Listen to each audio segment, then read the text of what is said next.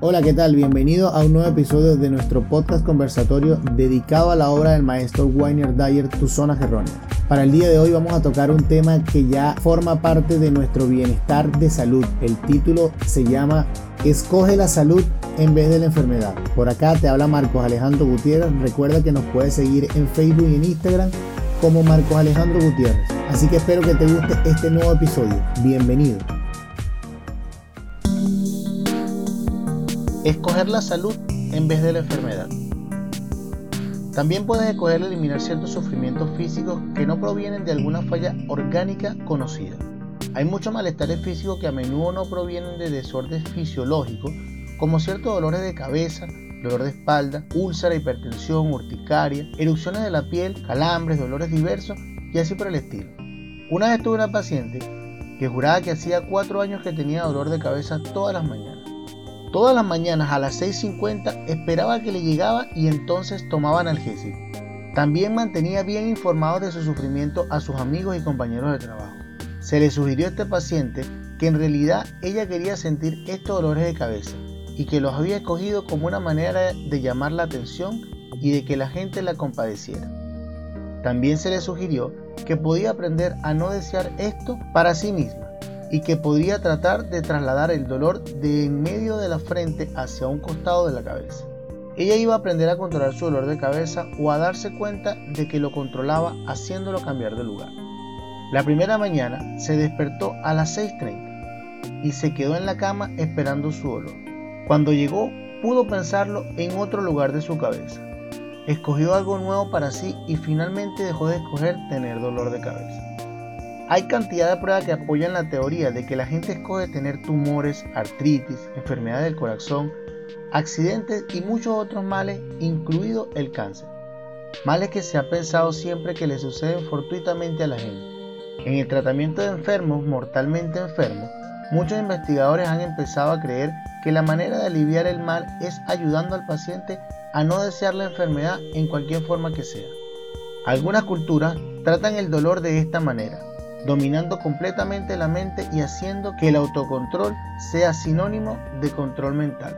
El cerebro, que está compuesto de 10 billones de partes funcionantes, tiene suficiente capacidad de almacenamiento como para aceptar 10 novedades por segundo. Se ha calculado y haciendo cálculos moderados que el cerebro humano puede almacenar una cantidad de información equivalente a 100 trillones de palabras y que nosotros usamos solo una pequeña fracción de este espacio. Este instrumento que llevas contigo para todas partes es muy potente y puedes elegir usarlo de diferentes maneras.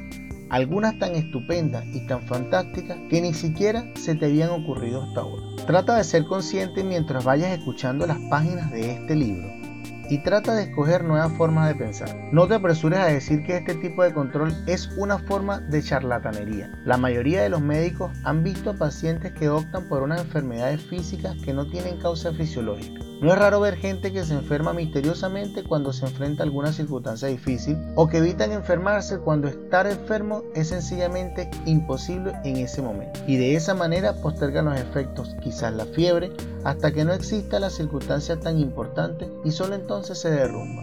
Yo conozco el caso de un hombre de 36 años atrapado en una posible situación matrimonial. Decidió el 15 de enero que el 10 de marzo dejaría a su mujer el 28 de febrero desarrolló una fiebre de 40 grados y empezó a vomitar sin poderse controlar. Esto se convirtió en una situación recurrente. Cada vez que se armaba de valor para decidir abandonar a su mujer, le daba la gripe o un ataque de indigestión. Estaba eligiendo. Era más fácil enfermarse que enfrentarse a la culpa, el miedo, la vergüenza y lo desconocido que implicaba el hecho de la separación. Escucha los anuncios que vimos en la televisión. Te pongo un ejemplo. Yo soy un corredor de bolsa, así es que podrás imaginar los dolores de cabeza que tengo que soportar y la tensión, pero yo tomo la píldora para quitármelo. ¿Cuál es el mensaje? No puedes controlar lo que sientes si trabajas en cierto tipo de empleo, profesores, ejecutivos, padres, por lo tanto confías en algo que lo hará por ti. Nos bombardean con mensajes de este tipo a diario. Lo que esconden e implican es que está muy claro, es que somos unos prisioneros indefensos que tenemos que tener algo o alguien que haga las cosas por nosotros. Tonterías, Solo tú puedes mejorar tu suerte y hacerte feliz a ti mismo. De ti depende hacerte cargo de controlar tu propia mente y entonces debes tratar de sentir y de actuar de la manera que elijas. Bueno, aquí estamos un día más con un nuevo episodio de nuestro podcast narrativo. Bienvenida, Oriana, ¿cómo estás? Hola, Marco. Sí, hoy vamos a hablar de escoger la salud en vez de la enfermedad. Un tema que fácilmente lo llevamos a lo que es la vida cotidiana, porque nosotros nos, nos acostumbramos a achacarnos malestares nosotros mismos. Esto está como, ciertamente como cuando a nosotros nos viene el periodo, a nosotros no, claro, a las mujeres. porque a ustedes los hombres no les viene nosotros nos condicionamos a que cierta fecha del mes nos ponemos irritables, molestas, tristes. Claro, se anteponen a que ni siquiera les ha venido el proceso menstrual y ya están a la defensiva. Ya estamos condicionados a que tienes que ponerte de mal humor, de que vas a tener un malestar. Y eso ciertamente lo hace es nuestro pensamiento. Nosotros mismos nos condicionamos a una enfermedad. También está como cuando las personas eh, le diagnostican cáncer. Claro, las enfermedades terminales ciertamente los médicos eh, tratan siempre de buscar un familiar muy cercano para decírselo a esa persona antes de, decírselo directamente a la persona afectada. Al paciente. Porque cuando se lo dicen al paciente, el paciente no dura absolutamente nada. Sí, escoger la salud en vez de la enfermedad se refiere básicamente a eso. Esos ejemplos de verdad que están bastante, digamos, relacionados con el día a día, ¿no? Con tus emociones. Claro, porque nosotros en ocasiones nos anticipamos a la emoción que vamos a sentir sin ni siquiera haberla sentido y se genera como una predisposición. ¿no? En esta parte entonces él nos refiere a que escoger la salud en vez de la enfermedad es hacerte cargo de ti mismo, cuando venimos hablando del hacerte cargo de ti mismo. Y de la elección que tú puedes tener, que lo hablábamos en el episodio anterior. Claro, escoger si pretendes mejor sentirte con un malestar o subir tu presión, porque también a veces la presión arterial va relacionada con las emociones y solamente por tú decidir cargarte una emoción negativa. Eh, él aquí pone un ejemplo. Por no saber trabajar las emociones.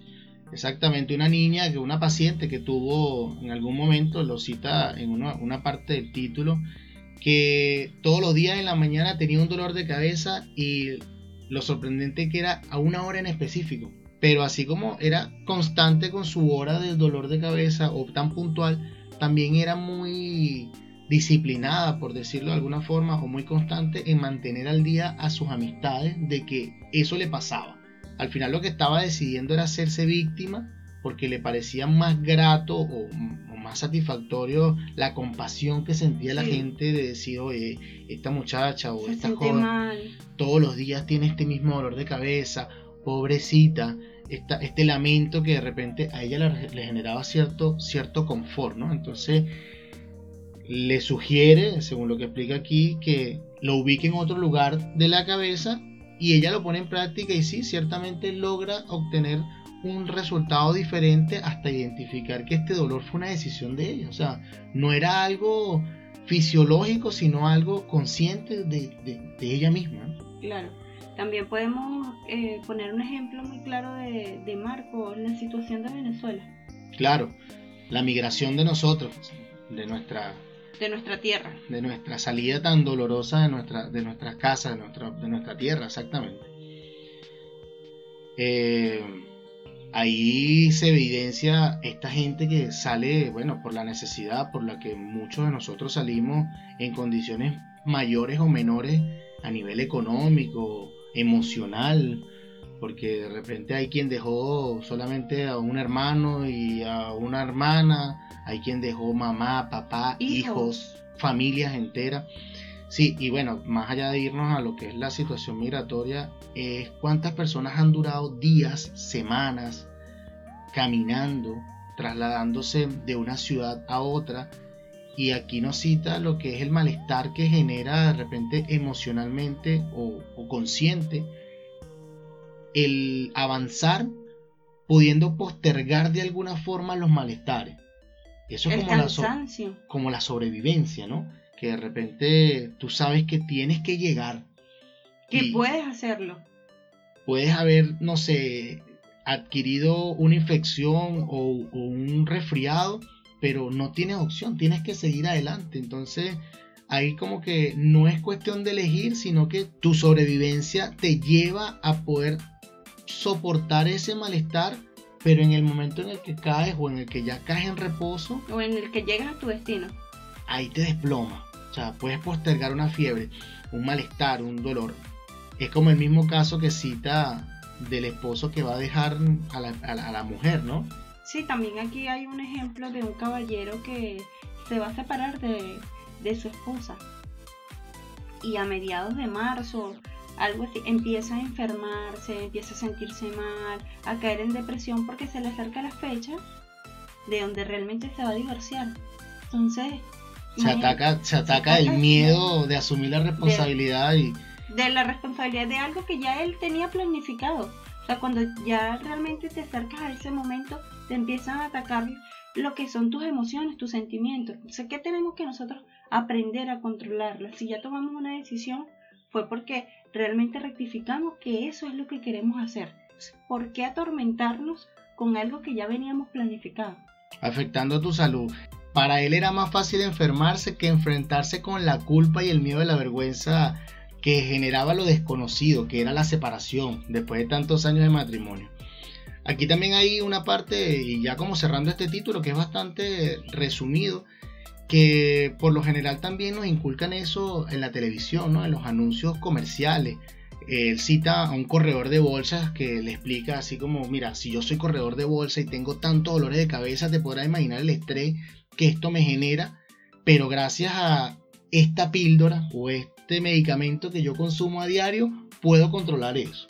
O sea, también la sociedad, el, comercio, la publicidad, nos vende que nosotros somos esclavos de un medicamento para poder controlar ciertas situaciones de salud. para llevar tu día a día. Claro, de salud que al final soy yo quien decide tenerlas o no, porque por más difícil o complicada que sea mi rutina, yo soy el que escojo si esto me afecta a mí a nivel de salud. Yo soy el que, el que elijo sentirme enfermo o tener una mejor salud.